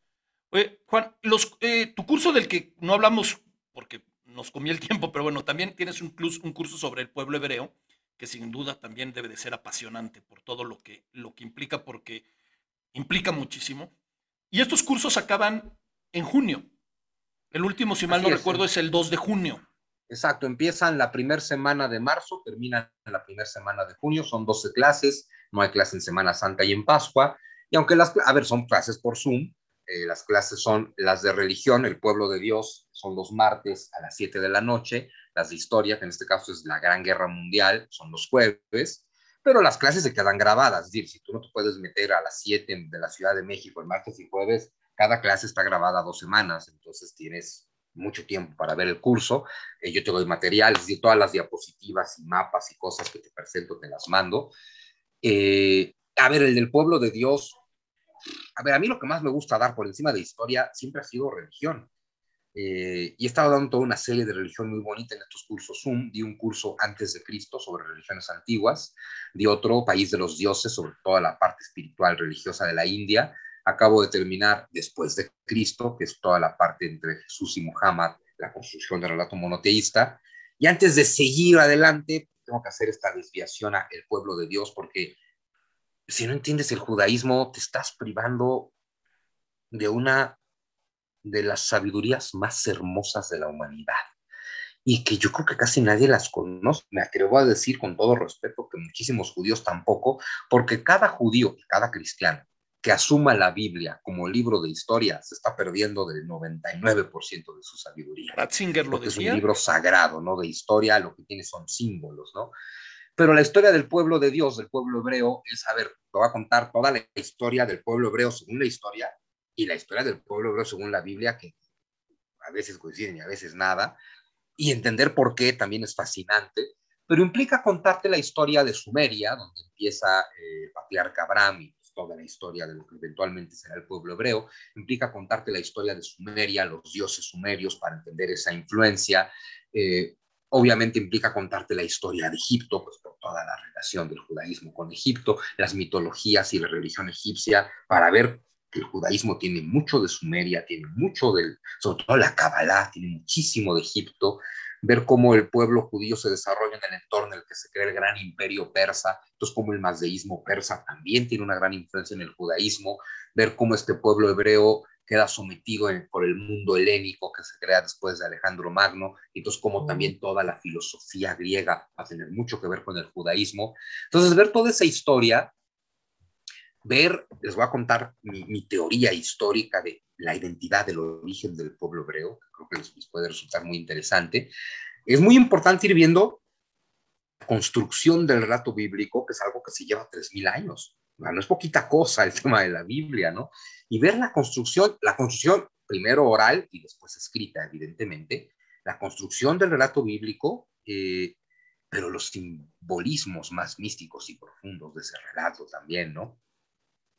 Y pues es toda la historia del pueblo hasta, hasta Jesús y Roma, porque bueno, en el imperio romano Jesús muere en torno al año 30-32 después de Cristo y en el año 70 Roma destruye el templo de Salomón, el templo de los judíos. Entonces voy a contar toda la historia del pueblo hebreo desde Abraham, en torno al 2000 antes de Cristo, hasta el 70 después de Cristo, cuando Roma destruye el templo pero sí también toda la parte filosófica y mística y espiritual. Rápido, preguntan, ¿cuándo es el viaje a Turquía? Ay, pues el viaje a Turquía es del 4 al 18 de noviembre. La mala noticia es, bueno, mala para algunos, muy buena para mí, es que ya se llenó. Lástima, Margarita. O sea, o sea, lo anuncié y se llenó en una semana. Así va a pasar con el de Ucrania. Lo que pasa es que eres un hombre de poca fe. Espérate tantito. Tal vez ese es el problema. Pero voy a organizar más viajes. A ver, mi, gran viaje internacional del año va a ser, va a ser este de Turquía, que no va a haber lugar. Pero Em, pronto estaré anunciando, voy a hacer, ya lo hice antes de la pandemia, voy a repetir un viaje de fin de semana, inmersión total a Teotihuacán, que es Teotihuacán de día, Teotihuacán de noche, Teotihuacán en el inframundo, juego de pelota, Teotihuacán en globo, o sea, wow. y contándote toda la historia de, Teotihuacán y toda la, la, tradición tolteca y los simbolismos místicos toltecas, ¿no? Eso será en torno a mayo, este, ya los estaré anunciando, tengo que terminar de hacer el calendario.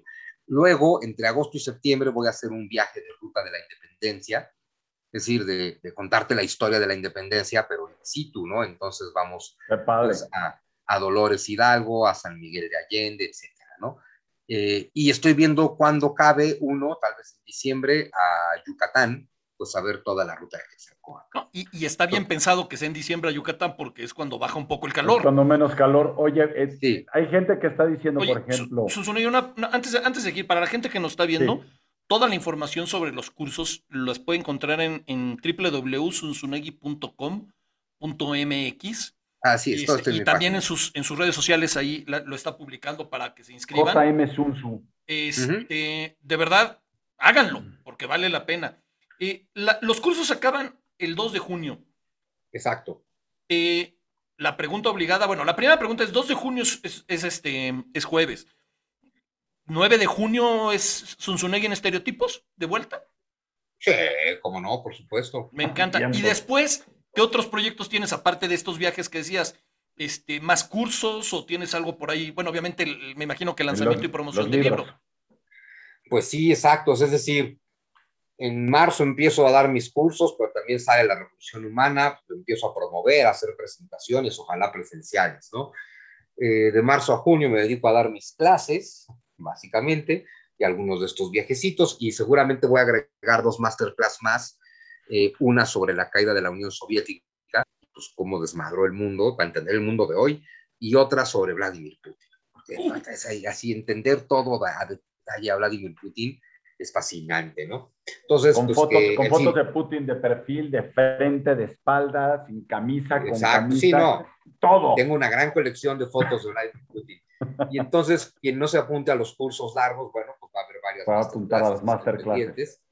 Luego, en junio, pues siempre eh, el verano lo uso para ser creativo. Entonces, junio, julio, agosto estaré escribiendo y, tengo por ahí un proyecto de hacer un libro, eh, algún libro académico eh, a nivel secundario o prepa. Eh, todavía no sé bien de qué, probablemente, no sé, tengo que ver. Y ese es un proyecto pues, académico, ¿no? Porque de pronto valen la pena. Y lo quiero dedicar a terminar mi saga fantástica.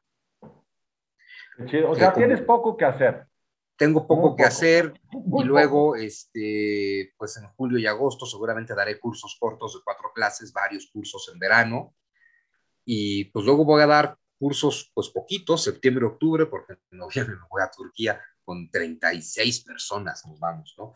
Entonces... Y, este, regresas a la FIL para promocionar el... Y regreso directito a la FIL, exacto, y hacer cosas. Oye, escucha esto, por favor, Susu. Está, es que Aida, espérate. Espérate, déjame encontrar el, Sí, pues es que entre tantos luego se... Adila Falak dice, yo no me enteré de ese viaje a Turquía. Y luego, me, y luego pone, pone un, emoticón con lágrimas. Y luego dice, sin Miti, yo tampoco. Pues, pues muy fácil. JM Sunsu en todas las redes sociales y ahí se enteran de todos los cursos, clases, viajes, anécdotas, comentarios, lo que sea necesario. Este, ya llegó nuestra jefa, tío. Sí, ya, llegó la jefa, este, ya tenemos que portarnos, este, ¿cómo se llama? Y ya empiezan a temblar, dicen ellos. Tiemblen. No sabes de qué manera. Este, ¿Qué implica que llegue, que llegue la jefa? Es pues, algo que ya conoces. Pero que llegó la parte cuchicuchesta. No porque no la conozcas, no va a existir. Es la tómbola. Nada más que ahora le hacemos, le hacemos un juego. Chochos y yo solo te vamos a hacer una pregunta a cada uno. Y Ana tiene por ahí una, una dinámica. Bueno, también te va a hacer una pregunta y después tiene una, una dinámica para, para hacerte. Eh, Chochos, lánzate con la pregunta. Sí, señor. Si tuvieras que desaparecer, no, ya, esta ya se la pregunta. Pues nos pregunta otra. Voy a, ya, fuera esa pregunta. Es que es el problema. Zunzunegui ya es como activo fijo de, este, estereotipos. sí, sí, sí. A ver, ahí te va. Espérate. Si quieres, voy yo. Esta sí me gusta, esta sí me gusta. Si supieras que te queda un mes de vida, ¿qué harías y con quién? Bueno, el con quién es muy fácil, es con Quetzali. Sí. Y el qué No. es muy fácil. Si es con Quetzali, pues lo que sea. Bien, qué bonita pregunta. Qué buena bonita pregunta. Y- respuesta. Y aparte es muy fácil preguntarla cuando está ahí enfrente viéndolo, ¿no? O sea, Sí. Exacto. Oye, y con un rodillo de, de amasar masas. No es cierto. No es cierto. oye, Juan, eh, creo que esta no te la hemos hecho y si te la hice, te la vuelvo a hacer. ¿Cuál icono o dibujo te describe? Órale.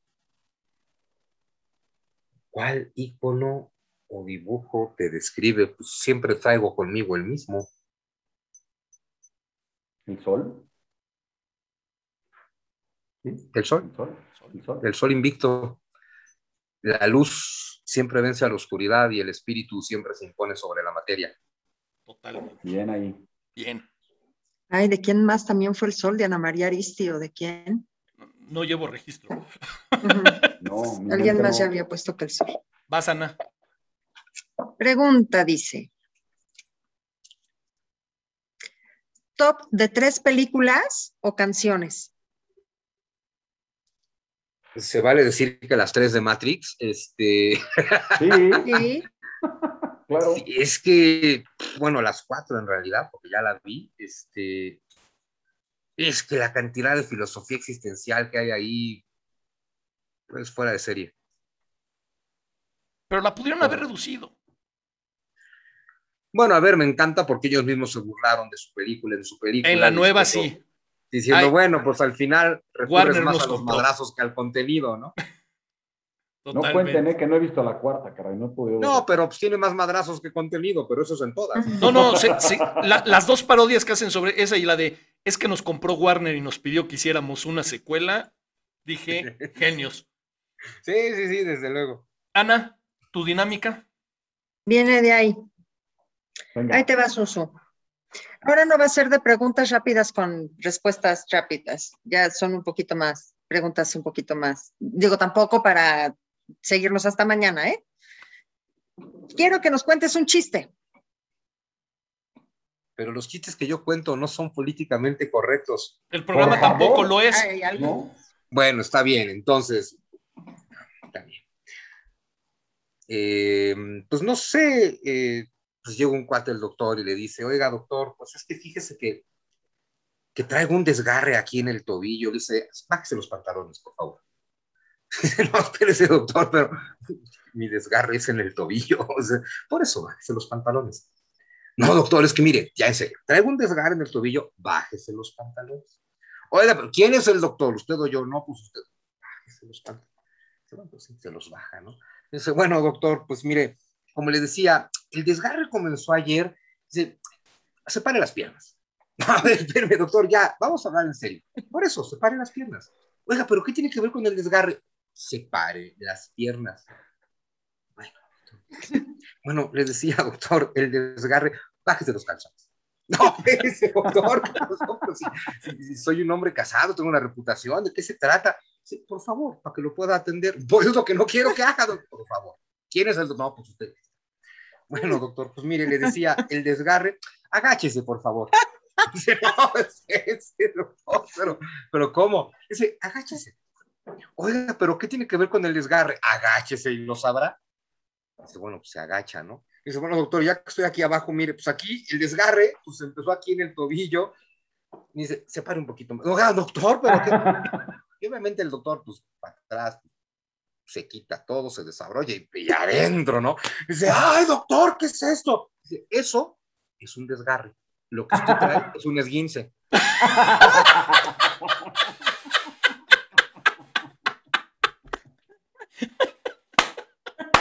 No. Pero conté a un doctor y corroboró que es verídico. No. Sí, sí, es que el término, es que el No, no, término es correcto. Es perfecto, es. Muy bueno. ¿Algo más, Ana? Ok. Este, sí. Ok. Un, un trabalenguas. Cuando cuentas cuentos, cuenta cuántos cuentos cuentas, porque cuando cuentas cuentos nunca sabes cuántos cuentos cuentas. Tómala. Muy bien, Ok. muy bien hecho. Ok. Este, y quiero que cantes una estrofa de tu canción favorita. Sácatelas. Pues es que favoritas son muchas. em, Pues entonces la que quieras. En tus manos yo aprendí a beber agua. Fui gorrión que se quedó preso en tu jaula. Por ti yo corté mis alas y el alpiste que me dabas fue tan poco y sin embargo yo te amaba. Muy bien, ya ven, qué bonito Eh. es que le pidas a alguien que cante y, y que cante. No, pero además, espérate. o sea, estamos Pregúntame a mí que cante algo. Ándale, tío, No, una estrofa, no, por favor. No, ahorita no, ahorita estamos bien. Gracias. ¿Ves? ¿Y cómo no va a cantar? Pues es Gracias. bonito cuando uno. No, no, qué bonita. Aparte, qué bonita canción. Las dos cosas. Sí. Qué bonito la cantaste y qué bonita canción.